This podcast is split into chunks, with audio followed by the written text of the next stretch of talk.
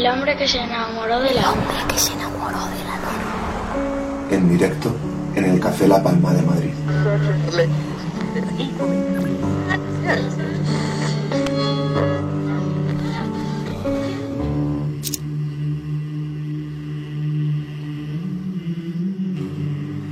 Venga, vamos con el tercer bloque de la velada lunera.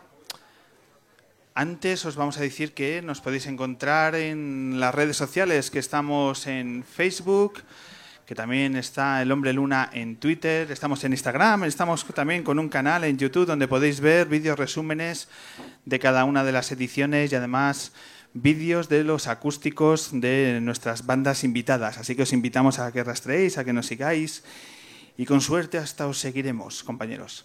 Venga, vamos co- eh, con el tercer bloque, con un bloque que tenemos muchas ganas, porque decíamos al comienzo del programa que hemos tenido que cancelar la presencia de Javier López de Quereña, el guitarrista que durante tres décadas acompañó en los escenarios al gran Javier Cray. Con él íbamos a hablar de su nuevo proyecto, su nueva forma de encarar el futuro de un músico increíble, de un talento y una trayectoria abrumadora. Y también íbamos a rendir tributo a Javier Cray. Bueno, pues no ha podido venir, pero nos citaremos con él en el futuro, en el, en el próximo año. Y gracias a él tenemos a otro también gran artista, gran cantautor, que vamos a disfrutar de sus canciones y también vamos a hablar de gran Javier Cray. Con todos ustedes, Dani Flaco.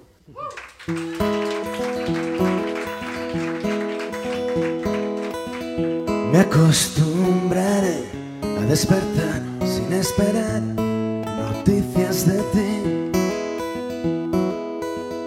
Te conformarás con pensar todos los días no se puede ser feliz. Aunque en tus ojos intuyan tal vez no me confundo, ya sé que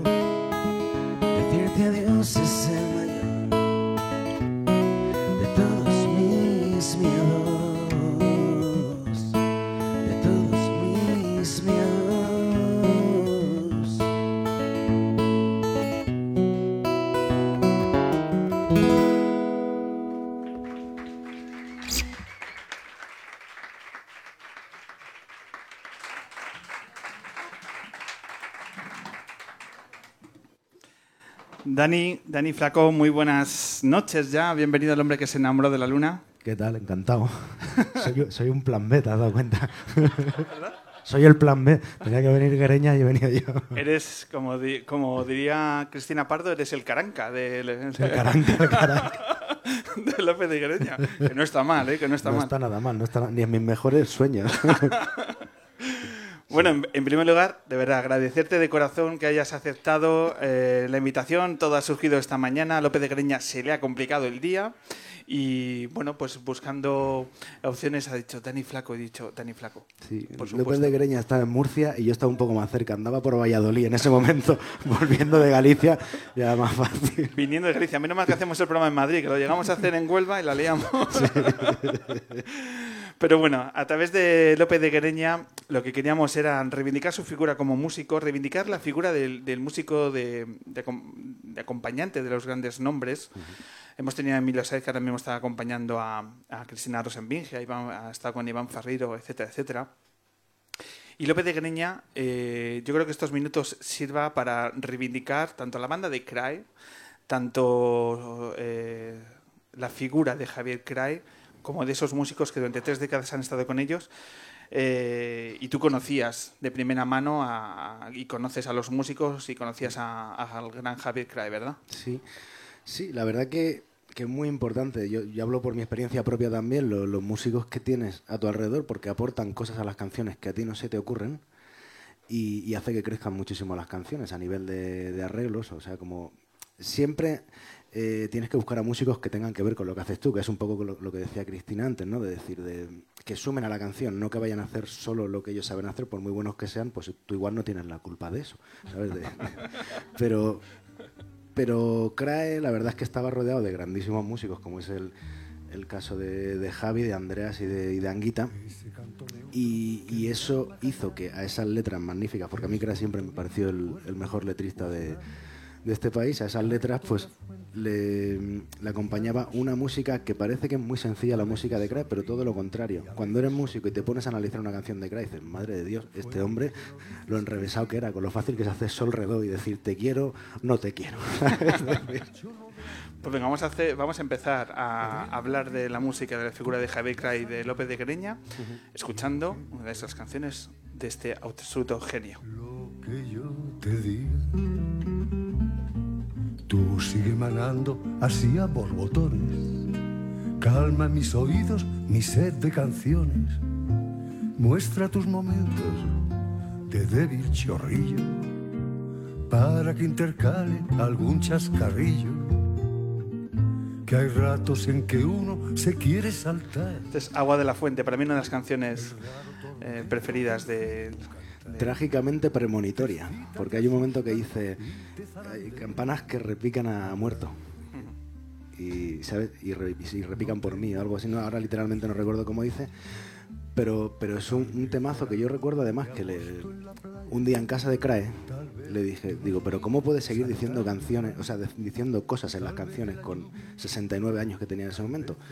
Y me dijo, pero yo no sé de qué hablo en esta canción. pero para mí sí hay algo que me emociona de esa canción y seguramente él me lo decía en broma. Es una, es una canción absolutamente maravillosa. ¿Cómo era la relación que tenías tú con Javier Cray? Pues básicamente de admiración por mi parte hacia él. Y bueno, eh, a mí me, caso- me pasó una cosa muy bonita que es que hace 10 años vino a verme a un concierto y le gustó lo que hice. Y, y a partir de entonces siempre me trató con mucho cariño, siempre me daba muchos consejos y mucha caña, o sea, siempre la palabra era a final de la noche, siempre hablamos de canciones y de letras. Y yo le preguntaba, esto está bien, esto está mal y, él me decía siempre, si te lo pide el cuerpo así o me corregía alguna cosa y siempre me decía, persevera. Entonces era Persevera. persevera. Me decía, eh, es maravilloso escribir canciones, persevera. O sea, sigue investigando, sigue leyendo, sigue escribiendo cosas, a ver hacia dónde vas. Luego con el tiempo, claro, cuantos más años pasaron, más whisky nos habíamos tomado juntos. Ya era mucho más íntimos, algunas veces había ido a su casa. Y en el último disco mío, yo grabé una canción de versioné a Crae, cuando él estaba en vida todavía. Y, por lo mismo fui a su casa a decirle, escucha esto, a ver qué. Y me dijo, está muy bien. Y, y Estabas, es, perdón, ¿estabas nervioso ese día? Buah. Sí, sí, estaba muy nervioso. Estaba absolutamente nervioso porque Crae eh, era un tío formidable, pero era un tío serio. Entonces, claro, tú imagínate que te dice Crae, vente a casa que vamos a escuchar la versión que has hecho de mí. Claro, te tiemblan las piernas, básicamente, ¿no? Y, nos pusimos, dice, bueno, la escuchamos, después de tomarnos un par de cervezas. Y claro, yo la escuchaba con absoluta atención. Y yo creo, yo en esa época fumaba. Creo que me fumé tres cigarros en, dos minutos y medio que dura la canción. Pero bien. ¿Y qué te dijo? Que estaba muy bien. No sé si por quedar bien. Bueno, sí, porque me invitó a comer. Luego me dijo, queda. Se giró y le dijo a la mujer, a Nick, a Nick, ¿tenemos comida? Y me dijo, sí, dice, ¿te quedas a comer? Y digo, sí. o sea, que- supongo que, le- que si le hubiese parecido mal me hubiese pegado una patada y me hubiese mandado fuera de casa. ¿Qué hemos perdido con, con la ausencia de Cry? ¿Qué ha perdido nuestra, nuestra cultura, nuestra música?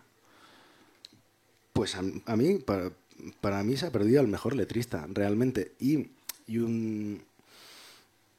Y precisamente lo que te decía antes, un tipo que con 70, con 69 años, o con, sí, con 69 años lo sacó, fue capaz de sacar la 10 de últimas, que tiene maravillosas joyas. O sea, tiene, tiene canciones que están muy bien. O sea, no- normalmente eh, hay gente cuando llega a según qué edades que ya no tiene nada que contar y cree seguía teniendo cosas que contar. Y eso me, me parecía a mí fascinante, ¿no? O sea, em, Fuera de la Grey, por ejemplo, es una canción de- del último disco que habla de- del proceso judicial que tuvo con aquello de cocinar a un Cristo, etcétera, etcétera. Esa letra, el guantazo que le pega a la iglesia con, e- con esa letra, con esa elegancia y con ese humor, me parece, o sea, empezar una canción diciendo el Señor no mi pastor, yo no soy un borrego, me parece absolutamente brillante. Se, va, se ha ido con el reconocimiento eh, que, que era necesario de su obra, que merecía, tanto a nivel literario o musical, o se nos ha ido sin decirle gracias, ha sido un genio. ¿Cómo lo ves? Bueno, yo creo que él, o sea, le podíamos haber reconocido mucho más. Bueno, la gente cercana, yo se lo reconocía todas las noches, creo. Y no se, no se abrumaba, pero ya me ignoraba directamente. Igual la, la gran mayoría de gente no es que no lo, le haya reconocido nada, sino que simplemente no le conocía. Pero toda esa grandísima minoría que lo conocía eh, lo veneraba absolutamente y él quería esa vida. O sea, él no es que no renunció directamente, no entró en ningún tipo de juego, fue un tipo auténtico que, que él solo quería tocar en, garitos pues de estas características más o menos así, de ciento y pico personas, 200, a veces hacía algunos teatros, pero no necesitaba mal, eh, más, él le gustaba vivir tranquilo, sentado en su sofá, perdiendo el tiempo sin perder la dignidad, ¿sabes? leyendo libros, viendo películas, series, etcétera y bueno, y fue un tipo libre que vivió como quiso y murió como quiso, tomando copas prácticamente. Tomando copas Y en el escenario, casi. En, en Zahara de los Atunes. En la ballena. ¿Dónde estabas tú esa, ese, ese día de, Pues yo de verano?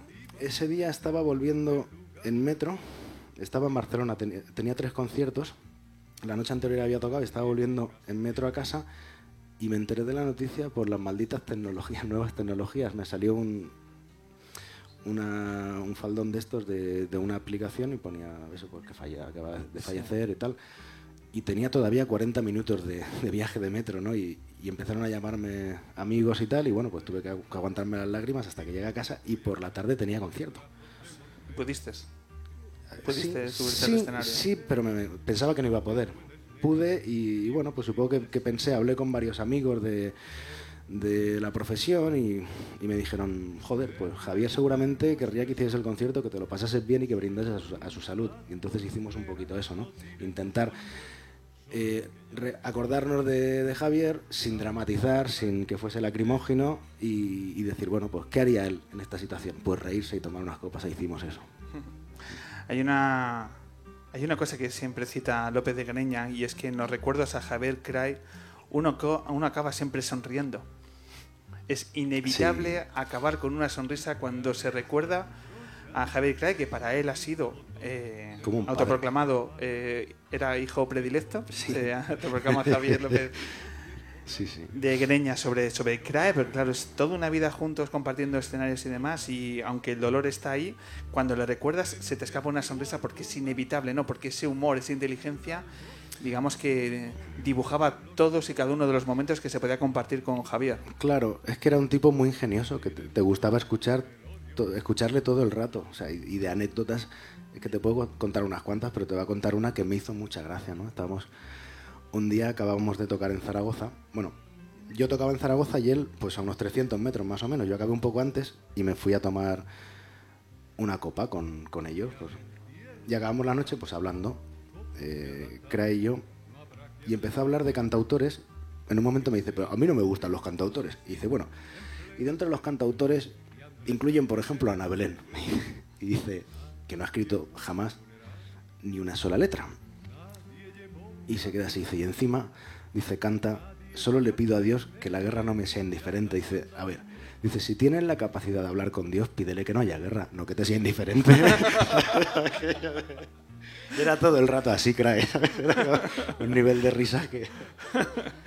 Una forma de analizar la realidad absolutamente eh, incomparable en, en todo, en todos momentos. Sí. Eh, ¿Muchas veladas en el Destellos? ¿Cómo, cómo? ¿Muchas veladas en el Destellos? Muchas, mucho- muchas horas en el Destellos con Víctor y con Crae. De hecho, tú me comentabas antes que viviste la última que estuve con él en el Destellos. Luego lo, lo vi otro día en el Central, pero la última en el Destellos, después del último concierto en Galileo, andabas Sí. tú por ahí. Sí, es eh, el último concierto en la Sala Galileo, otra de sus casas eh, en Madrid. Eh, yo hablé con Javier para ofrecerle una entrevista en el último programa de la, de la temporada pasada.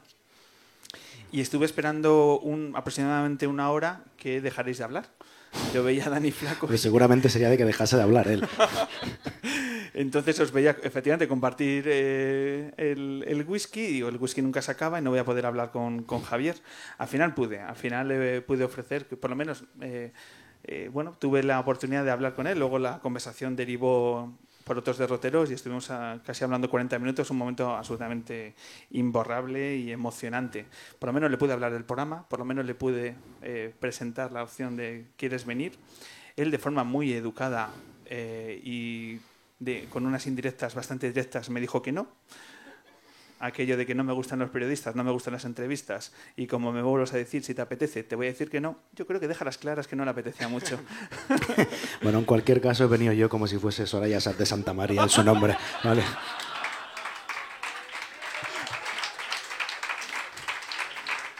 Debe andar en Doñana tomándose un whisky. Lo malo que la comparación hace de Rajoy a Crae y creo que desmerece. La barbita, la barbita. Yo no sé qué cantautor podría ser Ah, que, la, Rajoy. que la otra no desmerece. Por lo menos no tanto, no tanto. Rajoy te- también tiene una entrevista hoy en día, ¿eh? Pero bueno, eso es otro. Pero Tampoco, igual no va. tampoco, tampoco quiere, tampoco quiere dar titulares el hombre. Dejémosle que tiene, tiene estrés. Yo creo que los próximos días va a dimitir, así en petit comité. Sí, antes del 20. No, después. El 24 dimite. Bueno, dimite diciendo, mira, como no estoy, porque yo estoy para jugar al fútbol y poco que, más. que me he liado, ¿no? Sí que me he liado. que a lo mejor he exagerado mi currículum.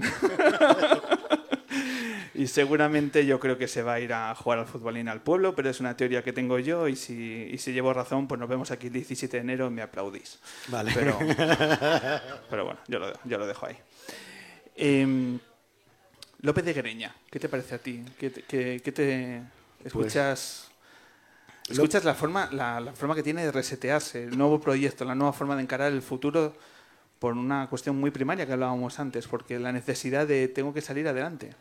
Sí, la- el, el reseteo de, de Guereña viene previo al fallecimiento de Crae. Es decir, Crae se iba a tomar un año sabático, que parece que lo ha alargado, parece ser. y, O sea, tomar las vacaciones que claro, tanto y- le gustaba. Y Javi, bueno, Javi es Guereña. Javi, eh, pues ya empezó a, a componer pensando, ¿y ese año qué hago yo en mi casa? Igual me vuelvo loco. Y, y como no, supongo que un millón de euros no debe tener, debe andar cerca, pero un millón de euros no, pues dijo, pues me tengo que ganar la vida. Y voy a hacer eso. Eh, Javi ha hecho muchas bandas sonoras de películas, es un músico excelente y ha, ha tocado muchísimo. Y- pero nunca había sido un frontman, digamos. O sea, nunca se había puesto el delante del micro a decir, señores, esta es mi historia. Y, y decidió hacerlo y, y bueno, ahora lo tiene que hacer ya eh, in eternum.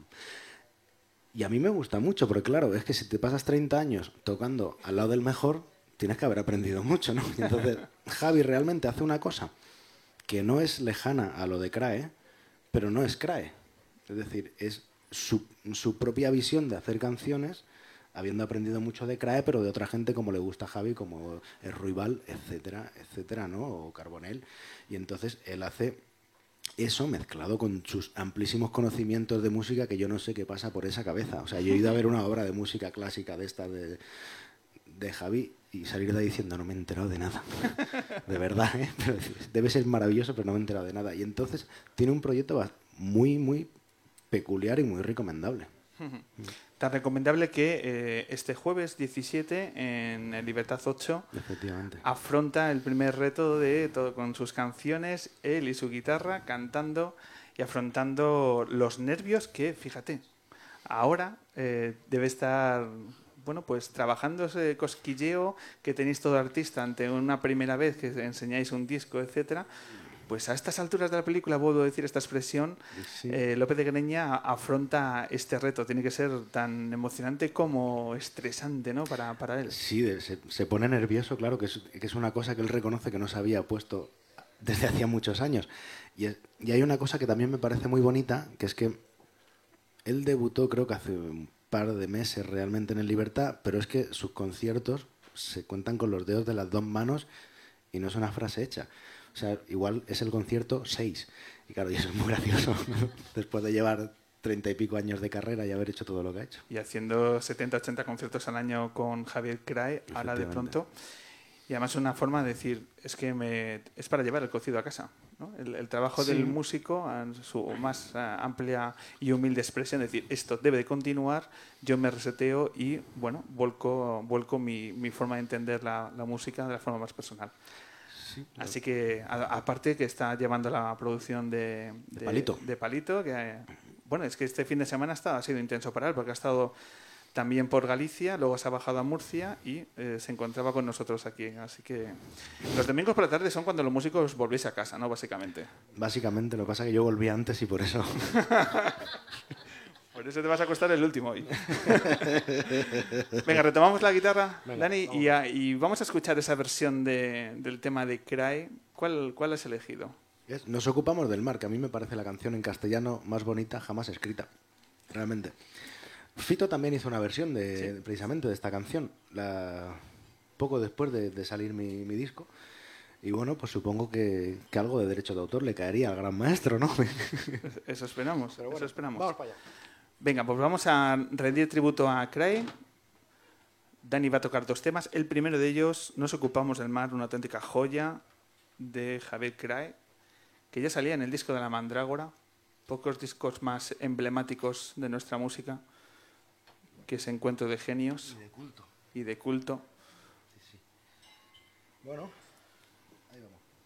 Vamos allá.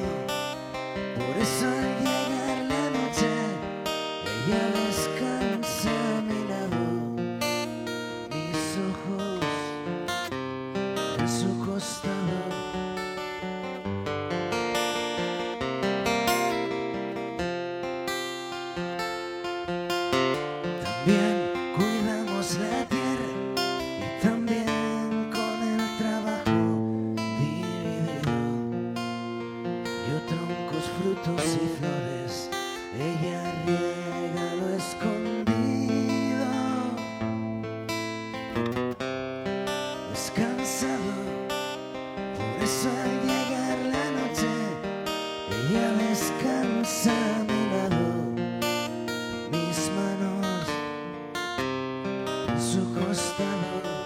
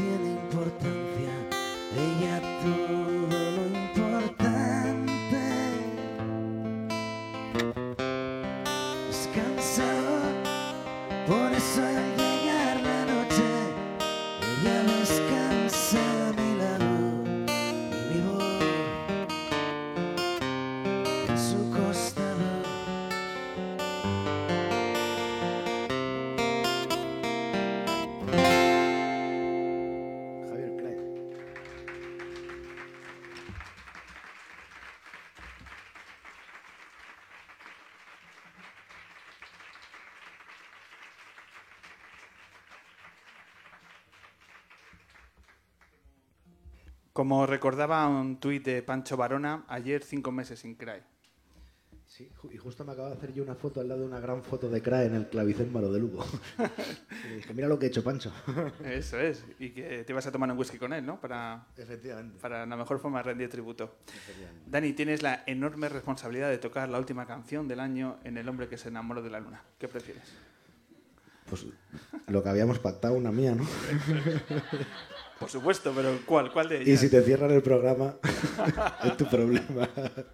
Pues mira, una que se llama Versos y Madera, que es la que le da título al último disco que, que he sacado. Vale.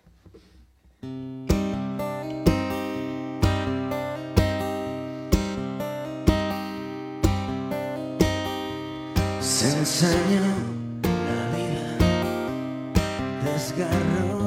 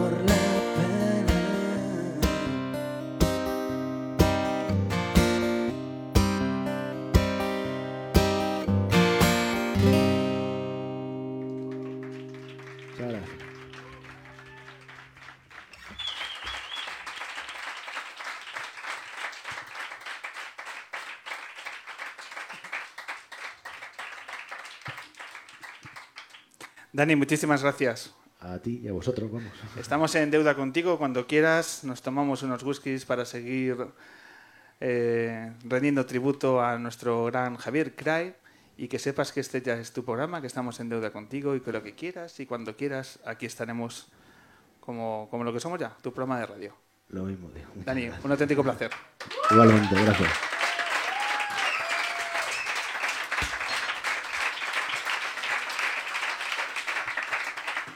Nos, nos quedan tres minutos de, de programa, nos quedan tres minutos de, de Hombre Luna en este año.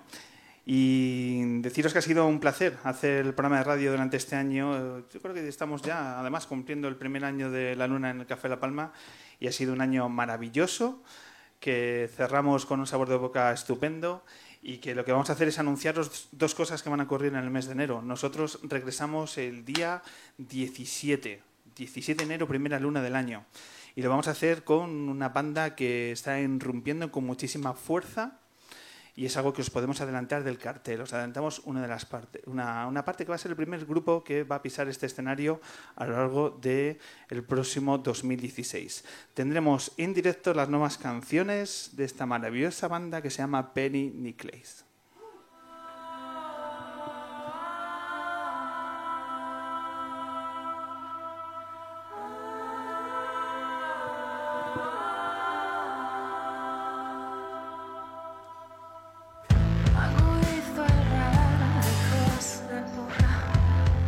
Muy atentos a las canciones del nuevo disco que están sacando estos días. Muy atentos a las voces, a las composiciones de estas tres chicas que van a dar que hablar y es una de las apuestas luneras para el próximo año. Ya lo sabéis, día 17 de enero abrimos la luna con Penny Nicholas. Y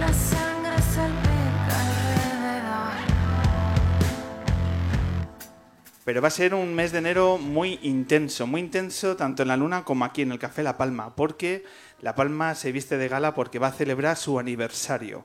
Cumple 21 años este mítico rincón del barrio de Malasaña que no deja de promover la cultura a muy diferentes niveles, ya sea con sus conciertos, con todas sus actividades, con sus exposiciones.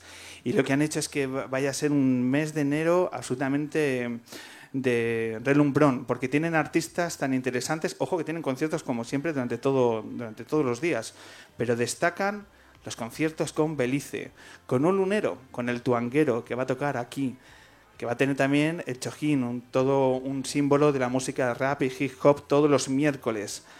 Ojo también al concierto de Barry Brava. Ojo también a Icho, que es uno de los miembros de Jenny and the Mexicats, esta banda de pedazos de músicos mexicanos que tuvimos también durante este año aquí y que se van a citar en este mes de enero en La Palma. Y también otro grupo lunero, Nutopía. Atentos a estos conciertos y atentos a toda la cartelera del mes de enero porque vamos a celebrar y algo también sumaremos nosotros a lo que hay que celebrar, el 21 aniversario de este maravilloso lugar que nos acoge y nos ha acogido durante todo este año y que es un placer volvernos a reencontrar el próximo año como es el Café La Palma. Así que ya lo sabéis, en vuestras agendas estos conciertos para el mes de enero. Celebramos el 21 aniversario del café. Ángel, cuando quieras, último tema y nos vamos.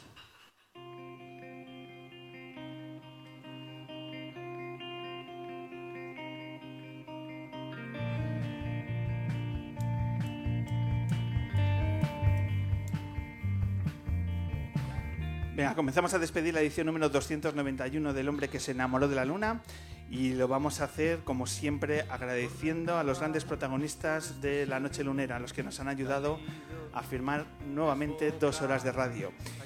Y a esa gente a la que queremos agradecer en primer lugar es al público lunero que se ha citado un domingo más y que de verdad con vosotros esto cobra sentido. Gracias compañeros.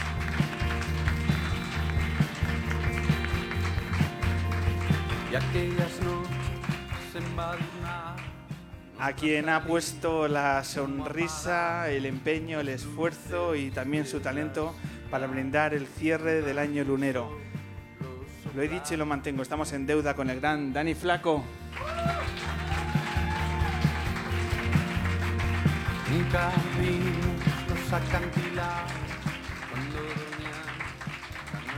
Y también un abrazo muy grande en un tren volviendo a Madrid al gran Javier López de Greña.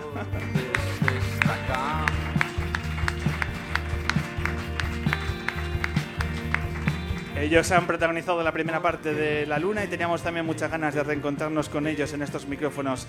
Ellos han sido Emilio Sáenz y sobre todo Cristina Rosenbingen.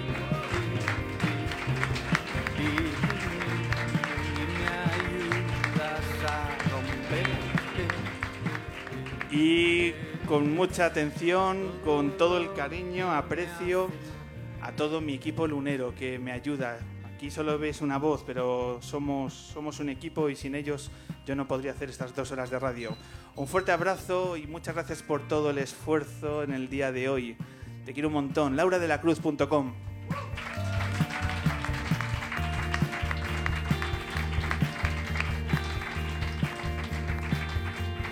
Él es quien dibuja los goles luneros y también el sonido, por supuesto, don Ángel Castaño.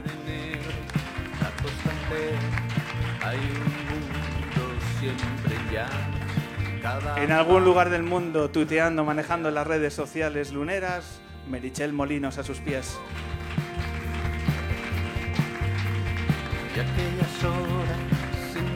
Y por supuesto, la cabeza pensante del proyecto, el todo y más, don Jorge González.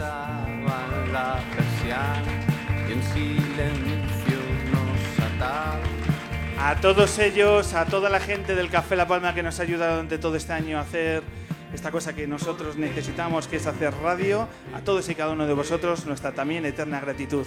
Muchas gracias a todos los miembros de la familia del Café La Palma.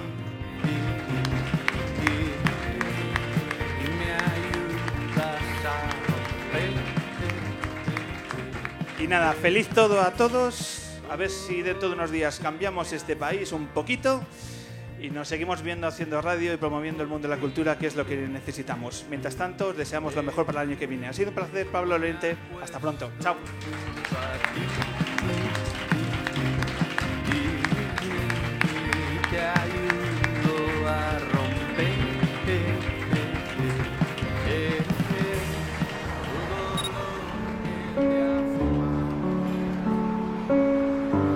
El hombre que se enamoró de la hombre que se enamoró de la luna. En directo en el Café La Palma de Madrid.